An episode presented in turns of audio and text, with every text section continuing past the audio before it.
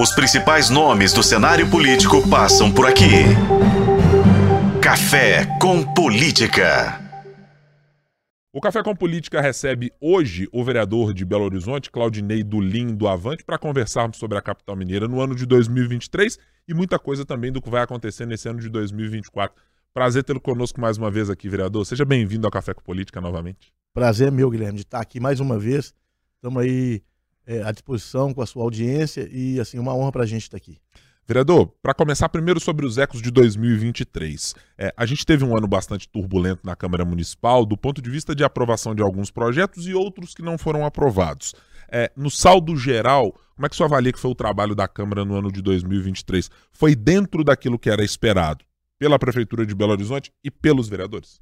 Na verdade, Guilherme, o que a gente observou em 2023 é que vários projetos de interesse do Poder Executivo, do município, é, ficaram lá na Câmara para, paralisados. Né? A Câmara teve, é, paradoxalmente a isso, ela teve uma produção legislativa interessante, de aprovação de projetos é, é, que tramitaram lá, projeto de autoria dos vereadores e tal, mas com essa deficiência, nem a deficiência, com essa dificuldade na questão dos projetos do Executivo, principalmente os empréstimos, né? que são empréstimos é, a custo baixo, é, são empréstimos baratos, que o, que o município estava precisando realmente para execução ao longo aí de 5, 10 anos, Infelizmente, isso não ocorreu.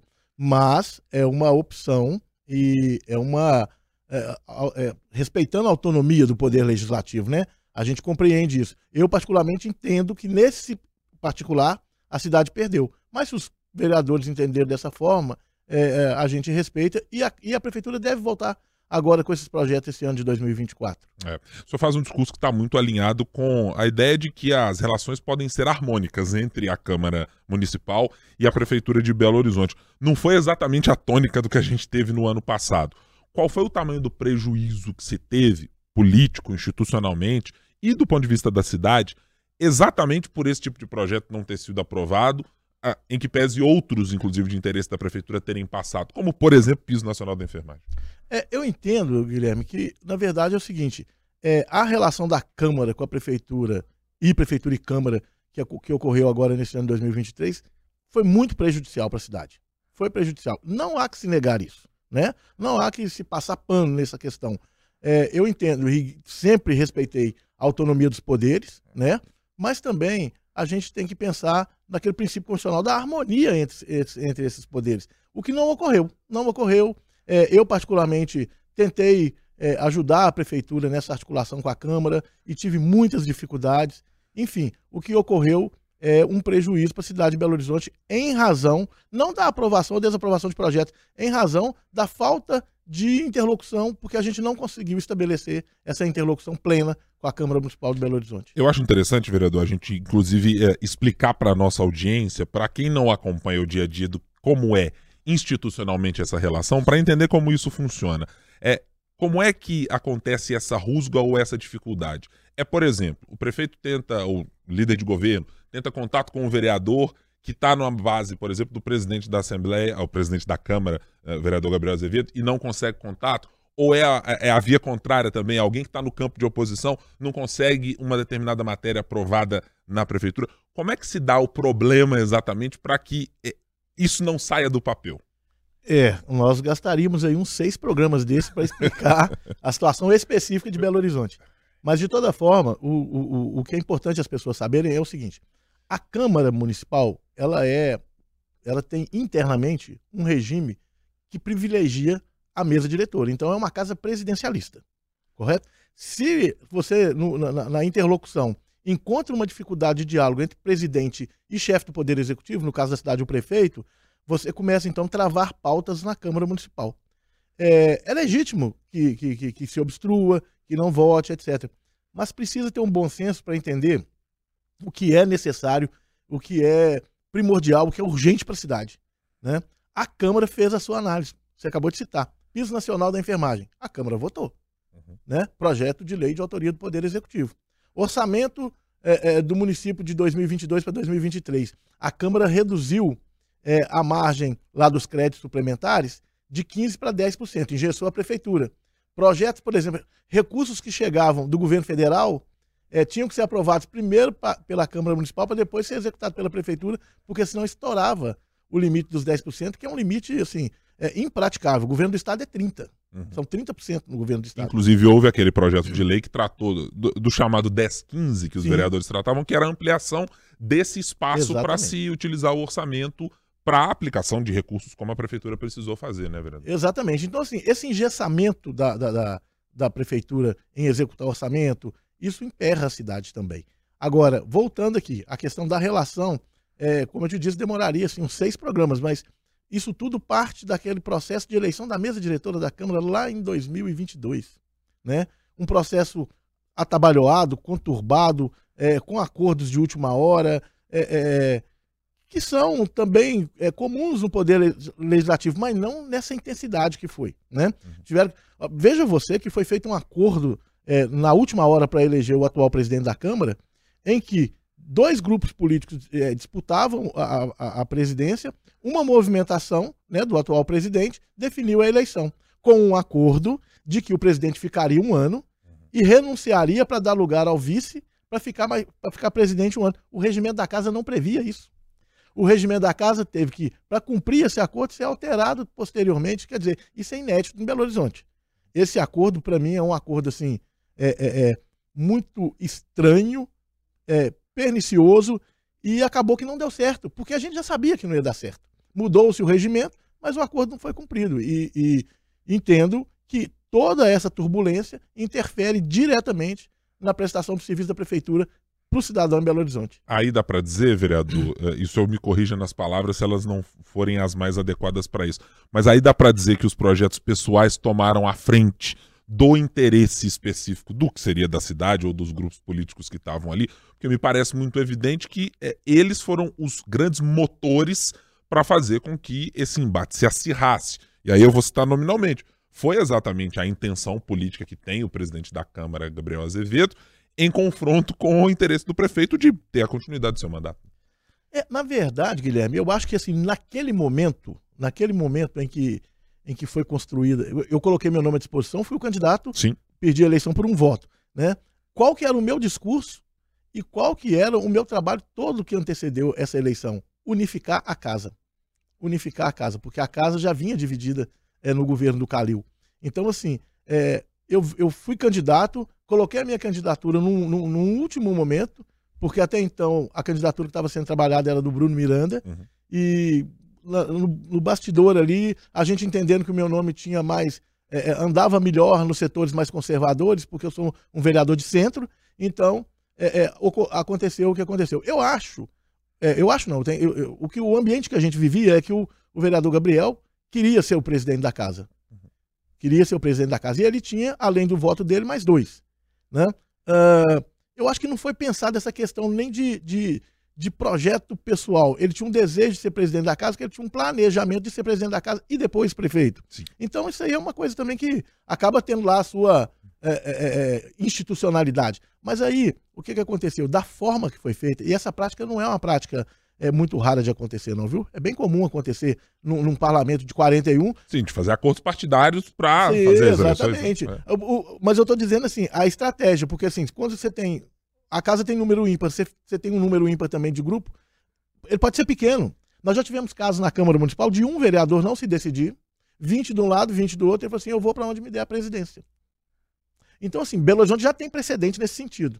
Então, assim, tem projeto, é lógico que tem que, que essa, esse comportamento está evado de, de, de, de, questões pessoais, é lógico, né? De projetos pessoais. É, mas eu acho que naquele momento isso nem foi pensado. E depois ocorreu, e agora nós estamos aí colhendo péssimos frutos dessa, dessa eleição que atabalhoada que a Câmara promoveu aí. E aí chegamos ao ano de 2023, quando o senhor assume a Secretaria de Assuntos uh, Institucionais e de Comunicação uh, acoplada naquele momento no ano passado.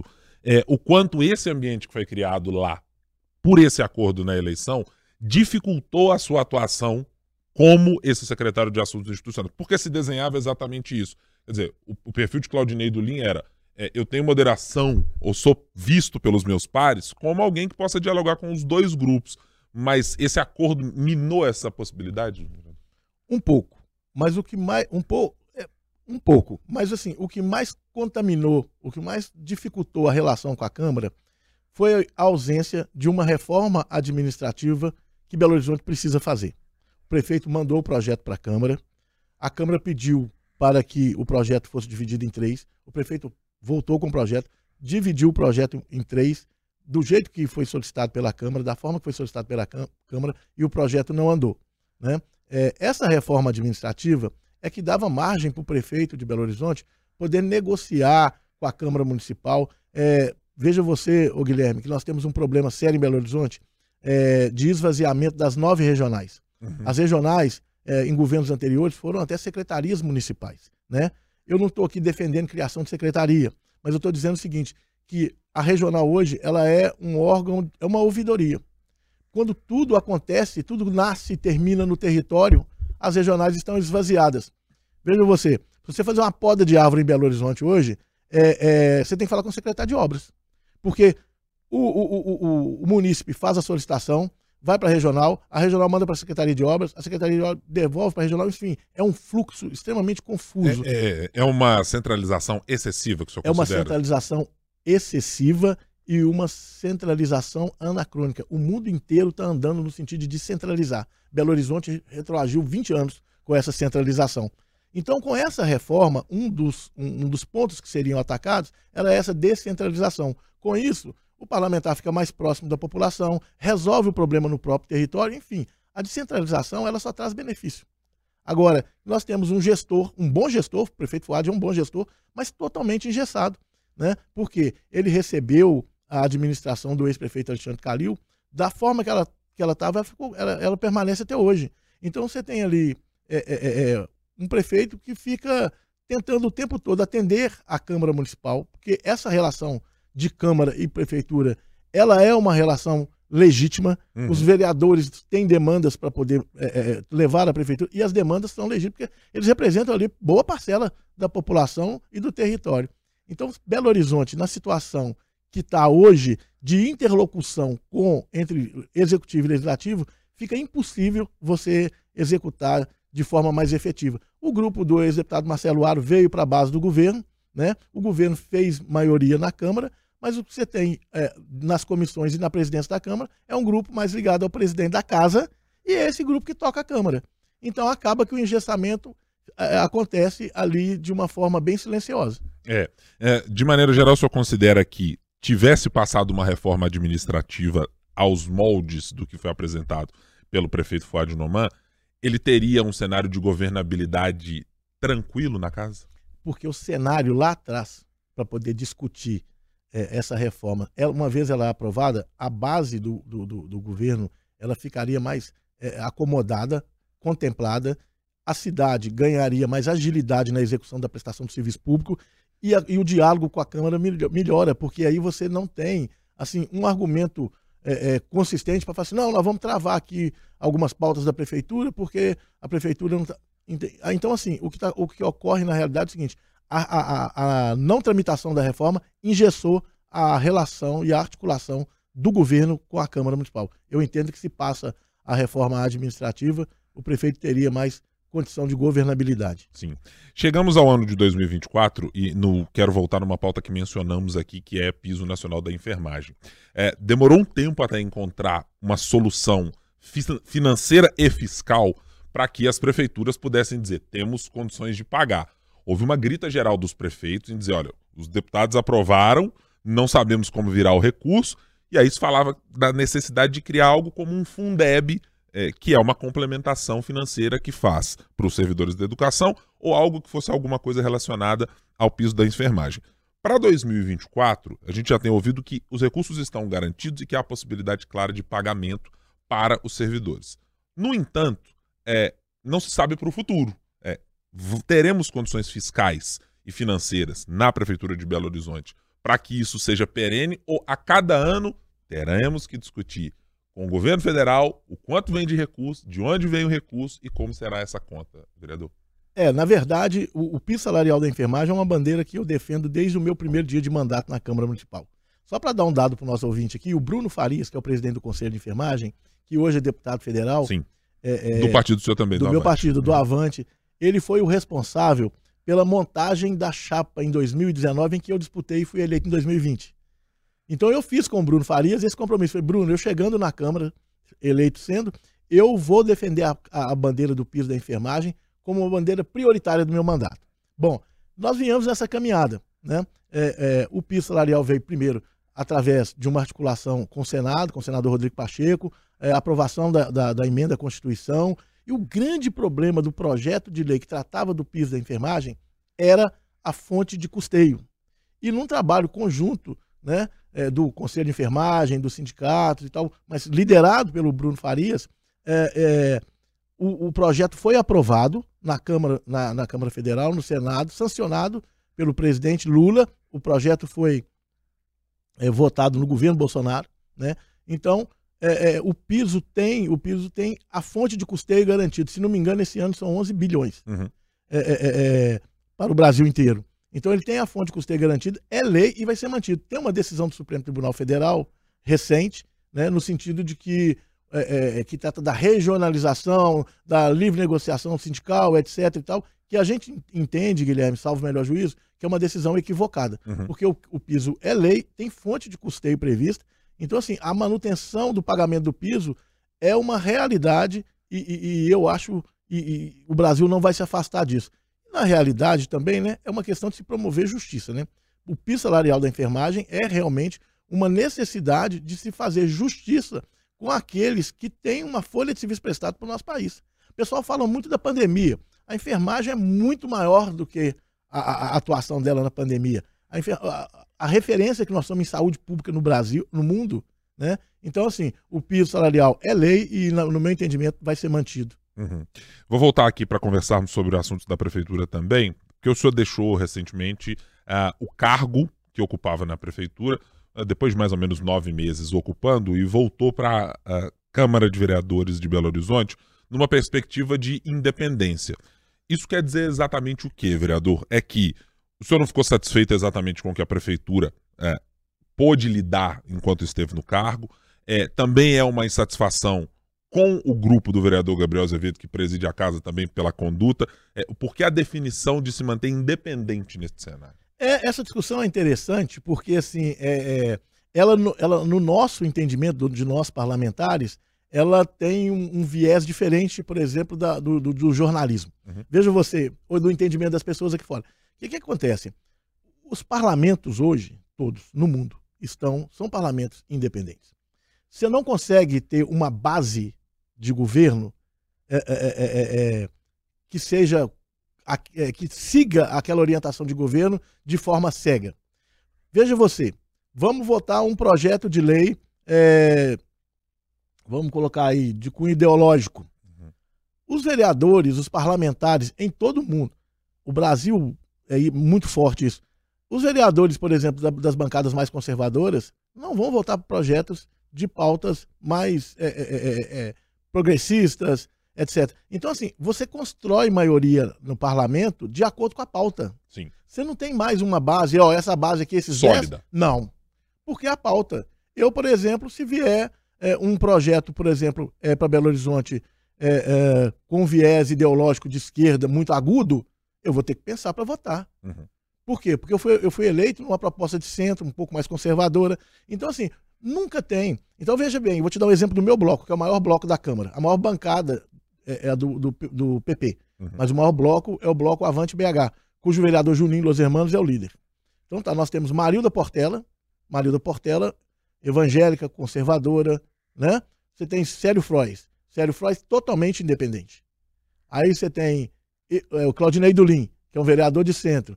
O vereador Juninho Los Hermanos, que é um vereador que acompanha a decisão de bloco, que é um vereador de centro também. Então você tem, é, são ecléticos os blocos e as bancadas. Governo nenhum tem uma, uma, uma base é, é, reta, cega, que vai votar é, de acordo com a orientação de governo. Então, quando a gente fala de independente, uhum. é que em determinadas pautas, eu não quero ficar nessa linha de tiro entre governo municipal, entre grupo político X e presidente da Câmara. Eu quero fazer meus projetos andarem na Câmara, eu quero votar com o município aquilo que for de interesse do município. Eu sempre fui um vereador que ajudou na base do governo. E quero continuar assim. Mas aqui, nós temos que pensar que a independência do poder legislativo, que não se confunde com beligerância, ela tem que ser mantida. O, o Avante é assim. O Avante é um partido assim. Então, eu, assim, eu vou continuar nessa linha. é, o prefeito, eu, eu dei pessoalmente essa notícia para o prefeito, prefeito, conte comigo, mas assim, eu não quero ser mais considerado um vereador de base é, por ser base, eu quero ter uma independência e é ela que eu vou exercer na Câmara. Uhum. O senhor falou dessa estrutura muito engessada que por vezes a prefeitura ainda está conservando, vindo da reforma feita, uh, uh, que vem carreada da gestão Alexandre Calil para o prefeito Fuad.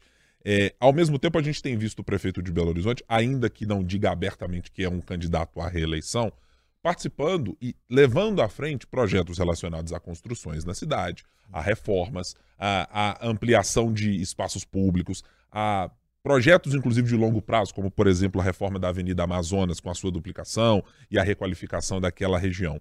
É, de maneira geral, a estrutura que o senhor encontrou enquanto esteve dentro da prefeitura, ela é ágil para funcionar para o prefeito, mas internamente ela ainda é muito rígida? Ou como é que é essa relação quando a gente compara entre o que o eleitor vê nas execuções que o prefeito e que os secretários conseguem levar e o que é para operacionalizar isso dentro da estrutura da máquina pública, vereador? É, aí a gente volta até lá na questão da reforma, mas eu vou te dizer, Guilherme, o prefeito tem realmente essa dificuldade. É, o governo não é um governo que foi, não é um governo que foi é, constituído pelas forças políticas que apoiam o prefeito Fuad. Ele não é um governo que, o, que, que os, cujos secretários, o primeiro, segundo, terceiro escalões, foram nomeados, que são pessoas da linha de frente é, é do prefeito Fuad. Então, assim, o Fuad teve que acomodar forças, por exemplo, da eleição passada, uhum. né, do ex-prefeito Calil. Então, você tem dentro da prefeitura é, é várias é, é, situações em que você realmente tem dificuldade de superar. Então, assim, eu acho que o prefeito Fuad, se for candidato, se for reeleito, ele deve ter um governo mais, mais, mais com a cara dele, né? Vamos dizer assim, mais com a cara dele. Porque eu te disse, ele é um bom gestor mas o engessamento é muito grande. Não só a reforma é um dos fatores.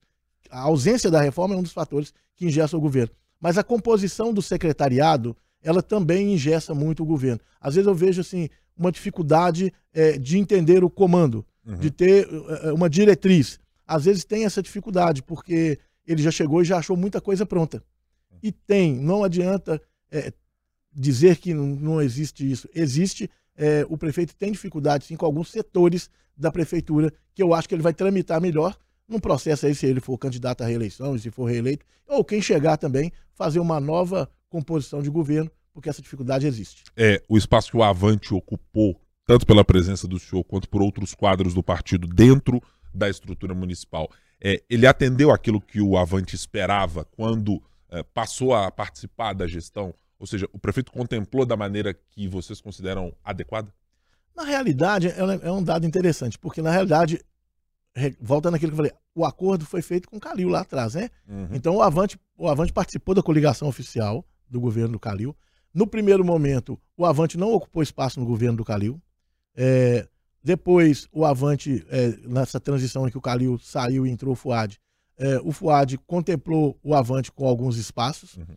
Mas aí o acordo foi feito lá atrás com o Calil. O, o, o, o Fuad foi tomar conhecimento disso num outro momento. Uhum. O Fuad, então, abriu alguns espaços para o Avante. E o Avante teve um cuidado gigantesco, porque, por exemplo, eu fui para a Secretaria de Assuntos Institucionais, uh, uh, eu já tenho uma experiência no Poder Executivo, né? Eu já tenho um poder, eu já fui secretário municipal no governo do Márcio Lacerda, ocupei cargos no, no Estado, etc. O Avante fez algumas indicações, por exemplo, eles falam assim: o Avante hoje tem o comando da SLU. O comando da SLU de indicação do Avante, ele, ele é uh, uh, ocupado por funcionários de carreira da prefeitura. Uhum. O superintendente é um engenheiro é da prefeitura com mais de 40 anos de serviço prestado, o diretor jurídico é servidor da prefeitura com 20 anos de serviço prestado, a outra diretoria de, de planejamento, que é do Avante, é uma servidora da prefeitura, uma engenheira altamente qualificada, que é a doutora Lidiane. Então, enfim, é, é, as indicações nossas são indicações que, políticas, indicações políticas do Avante, mas com quadros técnicos, uhum. né? Com quadros técnicos. É, é, é eu entendo que o Avante está contemplado na administração do FUAD, mas em termos de Belo Horizonte, pela importância do Avante, é, num governo outro, seja do FUAD ou não, eu acho que o Avante precisa e vai ter mais espaço, é, dada a sua importância hoje no cenário da política local e nacional. Sim. Agora que o senhor volta para a Câmara como vereador novamente, é, para lidar com o ano de 2024, eu lhe pergunto: tratamos nas últimas semanas, é, nos primeiros dias do ano de 2024, é, de um embate que continua é, e que tem, evidentemente, relações políticas, mas tem ali uma disputa pessoal entre o presidente da Câmara, Gabriel Azevedo, e o secretário é, da Casa Civil de Relações do Governo de Minas, Marcelo Aro. O quanto esse embate especificamente entre eles e os dois grupos que hoje é, o cercam pode ser bom, ruim, faz alguma diferença no que a Câmara Municipal fará no ano de 2024 nas suas votações? Ah, não, isso aí eu tenho plena convicção. É péssimo. É péssimo para o presidente da Câmara esse embate, é péssimo para a Prefeitura, é péssimo para o grupo do secretário Marcelo Ar e é péssimo para a cidade. Né? Tira o foco do que, do que as pessoas mais precisam, que é a Câmara funcionando, a Prefeitura funcionando. Né? Esse embate, essa discussão, ca, cassação de parlamentar, é, é, é, é uma, é uma discussão péssima. Isso é muito ruim, o ambiente fica muito ruim. Né? E isso, é, é, esse, esse tipo de procedimento que está acontecendo na Câmara, de, de caçar vereador, de caçar presidente da casa, etc., é um procedimento de exceção. E que está sendo, assim, corriqueiro na Câmara. Né? É, eu entendo que o primeiro processo que tramitou contra o presidente Gabriel, é, se eu estivesse na Câmara, eu votaria favoravelmente a cassação do, do, do, do, vereador Gabriel, mas o processo, o processo nem chegou a ser julgado, né? Uhum. Agora tramita um outro que eu não tenho, não me aprofundei nele ainda, né? É, é, que diz respeito é, é à denúncia do vereador Miltinho CGE, que eu, eu, eu, eu, quero entender como é que isso vai, vai ser processado na Câmara, se vai cumprir os prazos, se vai chegar a um final. Porque desse projeto, desse processo, eu ainda não formei convicção. Do anterior, eu votaria com tranquilidade. E a Câmara precisa é, é, é, é deixar essas questões é, menores de lado, se forem realmente menores, né? Porque o processo está em curso, ainda a gente não pode emitir juízo. Mas nós precisamos trabalhar. E, e, assim, a cidade precisa ver que a Câmara está funcionando. E a notícia que a, que a cidade recebe da gente é que nós estamos lá em permanente processo de cassação de parlamentares. Como vários vereadores, vários grupos partidários, vários partidos têm um interesse gigantesco no ano de 2024 por termos uma eleição Sim. municipal, senhor acredita que o trabalho, somando esse fator, mais as disputas políticas que estão colocadas, vão deixar a Câmara mais paralisada em 2024? Guilherme, a Câmara em 2023, como eu te disse, ela, é, em termos de número, no, é, em números absolutos, ela entregou muita resultado. coisa. Ela entregou o resultado. Mas em termos qualitativos, a gente ficou devendo para a população a aprovação de alguns projetos importantes.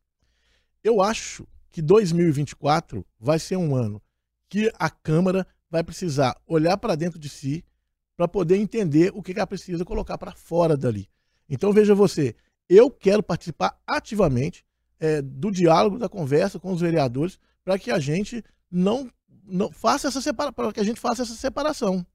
Porque, sinceramente, a população não está preocupada é, com processo eleitoral, a, popula a população não está preocupada com cassação de presidente, a, a população está querendo é médico no centro de saúde, né? Está querendo é guarda municipal na rua. É isso que a população precisa. E é esse trabalho que eu tenho feito na Câmara desde o meu primeiro dia lá. É, a minha candidatura à presidência foi construída a partir dessa premissa de discutir, de dialogar. Eu acho que esse ano a Câmara vai ter mais juízo, né? Vai ter mais juízo e a gente vai conseguir progredir com as pautas que são importantes para a cidade. Vereador Claudinei Dulim, do Avante, de volta à Câmara Municipal depois de uma passagem pelo Poder Executivo Municipal, pela Prefeitura de Foz de Nomã. Muito obrigado mais uma vez pela conversa aqui no Café com Política. Volte em outras oportunidades para a gente tratar da política da cidade. Te agradeço pelo convite mais uma vez. É sempre uma alegria e uma honra estar aqui. Muito obrigado. Obrigado a você, nosso ouvinte. Claro, você pode acompanhar em áudio e vídeo no youtube.com.br o tempo e também diariamente aqui no nosso Café com Política. Até mais.